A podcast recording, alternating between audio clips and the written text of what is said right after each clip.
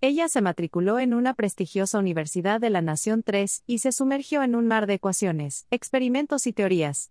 Estudiaba incansablemente, ansiosa por comprender la naturaleza del multiverso y cómo las dimensiones y realidades alternativas se entrelazaban. A medida que avanzaban los años, Elora se convirtió en una estudiante destacada y comenzó a participar en investigaciones avanzadas.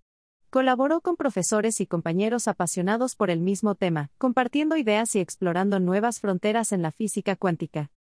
La teoría del multiverso se convirtió en su enfoque principal. Se sumergió en la idea de que existían múltiples realidades, cada una con sus propias leyes físicas y posibilidades infinitas.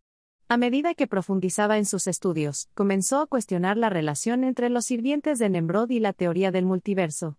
¿Había alguna conexión oculta entre los secretos de su familia y las verdades que buscaba en el mundo de la física cuántica? A medida que Elora profundizaba en sus estudios sobre la física cuántica y la teoría del multiverso, comenzó a darse cuenta de que la nanotecnología desempeñaba un papel crucial en la comprensión de los conceptos más profundos de la realidad y las dimensiones alternativas. Esto la llevó a embarcarse en un nuevo y emocionante campo de estudio, la nanotecnología. Ella estaba fascinada por la idea de que a nivel nanométrico, las propiedades de la materia podían cambiar drásticamente y abrir nuevas posibilidades en la manipulación de la realidad.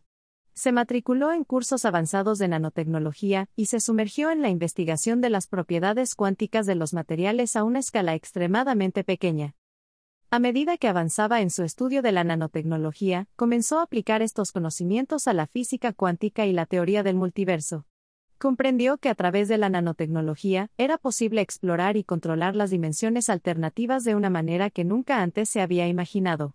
Su investigación la llevó a descubrimientos asombrosos sobre cómo las nanoestructuras podrían influir en la interacción entre las realidades y permitir la manipulación de la materia y la energía a escalas infinitesimalmente pequeñas.